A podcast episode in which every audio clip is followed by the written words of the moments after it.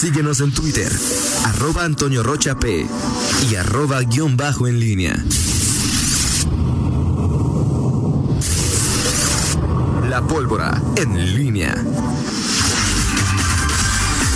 7 de la mañana con 46 minutos. Te saludo con gusto, Miguel Ángel Zacaret Nicasio. Muy, muy buenos días. ¿Qué tal, Toño? Buenos días. ¿Cómo estás? Eh, buenos días a, Rita Zamora. Aquí estoy, Rita, que estabas preguntando por mí. Aquí estoy listo y saludándote con gusto. Saludos a Fernando Velázquez, donde quiera que se encuentre.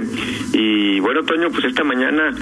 Eh, revisa uno de los eh, medios de, de, comunicación, las eh, eh, Twitter y, bueno, en general eh, una una fase que ya se perfilaba de esta manera y, bueno, recordamos ahora lo que ocurría hace un mes, hace mes y medio, dos meses con la fase 1, fase 2, en donde teníamos una certeza, la certeza por lo menos que te daba el confinamiento de el mayor porcentaje que había que estaba en sus casas nunca se va a volver a alcanzar esos porcentajes altos o bajos.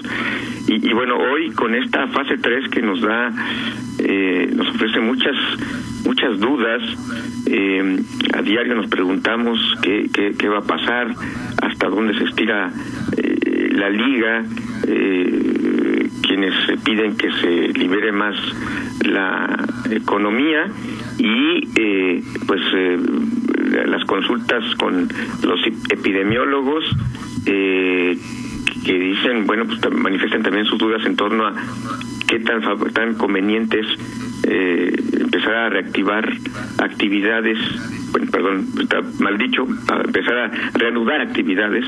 Y eh, en esta fase y, y, bueno ayer López Gatel muy claro ya después de que, que si tomamos o no tomamos la pandemia ya dijo estamos en una en la fase de mayor intensidad y habrá epidemia para rato.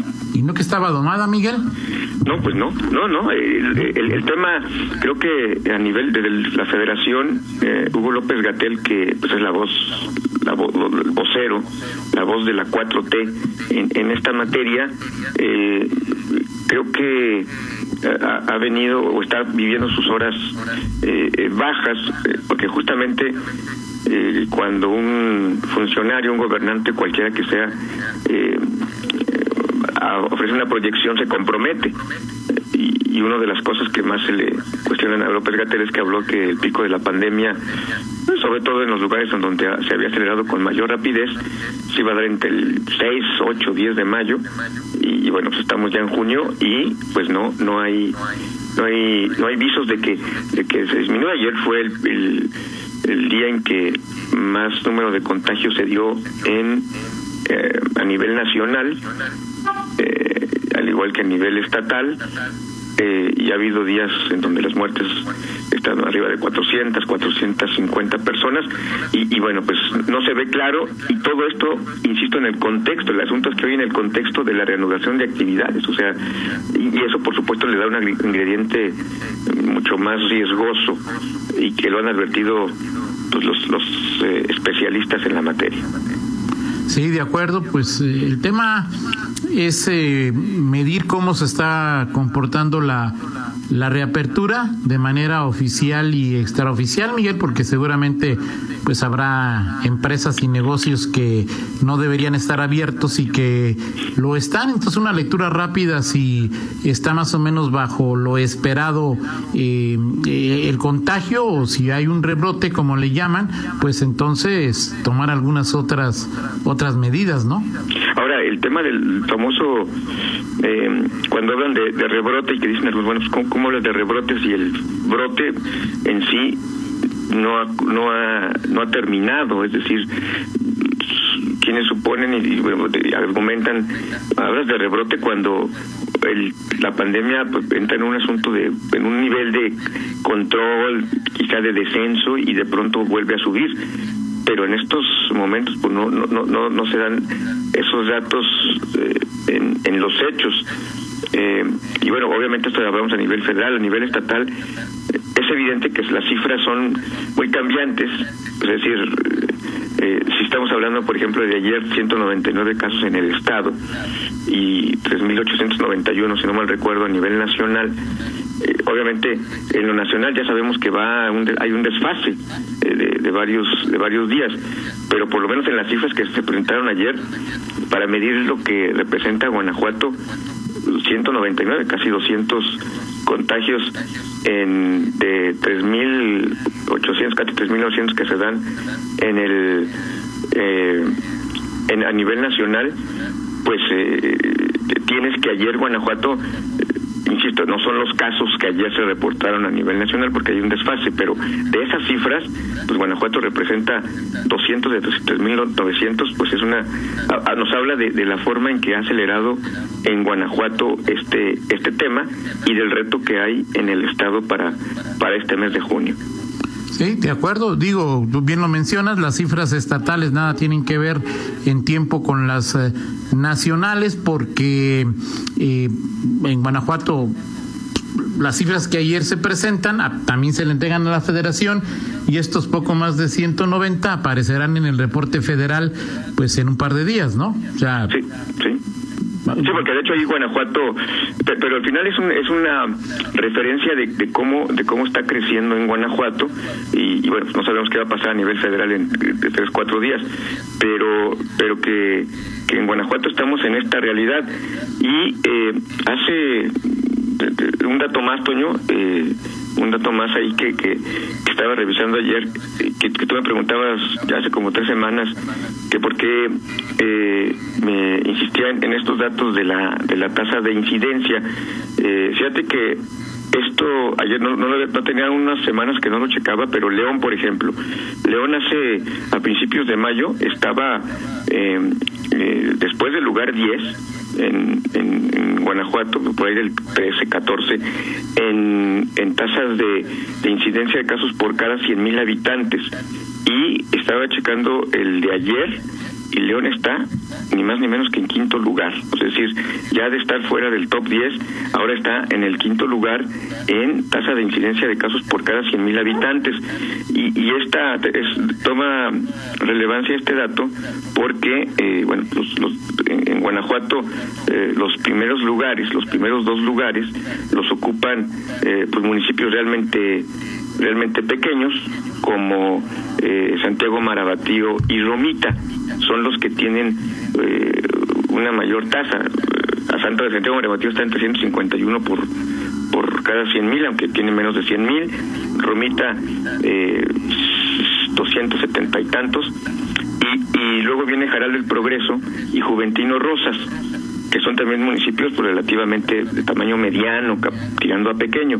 Y después viene León, es decir, ya León con todo y su y su eh, un millón seiscientos mil eh, eh, personas de habitando esta ciudad ya está en esa tasa y era pues una de las cuestiones que las autoridades pues temían o advertían que en un municipio como León con tanta movilidad eh, siendo tan dinámico y sobre todo ahora que se da la reanudación de actividades, pues se van a este tipo de cifras, por supuesto que, que, que impactan, porque ya te hablan de un dato con respecto a la proporción, el número de habitantes que. Entonces, bueno, pues ahí están datos simplemente para la reflexión. Platicaremos en un rato más con el alcalde y, bueno, nos, dirá qué, qué, qué interpretación tiene y sobre todo, pues la visión que tiene la autoridad máxima de la ciudad de cara a este a este mes que viene.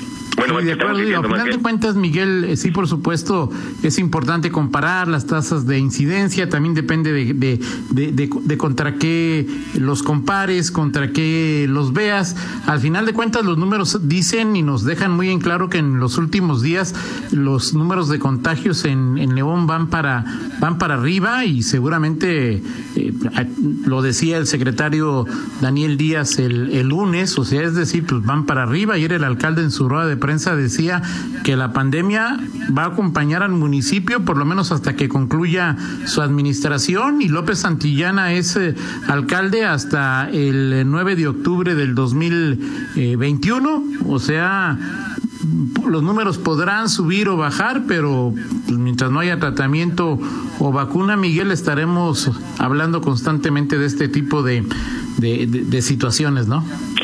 Por supuesto eh, digo, los datos simplemente son como, eh, son una referencia, decir que cómo estamos en un mes, hace un mes cómo estamos ahora, y, y, bueno, ver cómo se ha, cómo ha evolucionado, sobre todo en esta, en esta ciudad, eh, y, bueno, por supuesto, que el, gran colchón que tiene Guanajuato, uno de los grandes colchones es la disponibilidad de camas, que son camas hospitalarias y sobre todo el tema de camas con ventiladores que son los que más requieren, sobre todo con pacientes en estado crítico. Y bueno, pues ahí eh, Guanajuato pues no, ha superado hasta el momento el 10% en promedio. Eh, y, bueno, pues ahí, ahí está una de las cuestiones que son eh, la ventaja y en efecto, próximos meses vamos a estar conviviendo, conviviendo pues con, con este tema. Te dejo digo, el tema, se, habla ya de los calendarios que distribuyó el gobierno estatal en materia de educación, eh, eh, principios de agosto, que se está definiendo eh, en principio el regreso presencial de alumnos. Vamos a ver cómo estamos en justamente en un par de meses sobre todo si el semáforo está en verde y en verde para el regreso presencial de miles y miles de alumnos que será la concentración eh, que, que, más rete a la autoridad, ¿no? La de menores, la de eh, en, los en las aulas, ¿no? Pero bueno, pues esto lo dejo ahí, Toño, para platicar en el segundo el segundo bloque y estar atentos a lo que nos dice el alcalde de León. Perfecto, pues eh, y también seguramente charlarás acerca de el tema de pues otra vez Prieto, ¿no?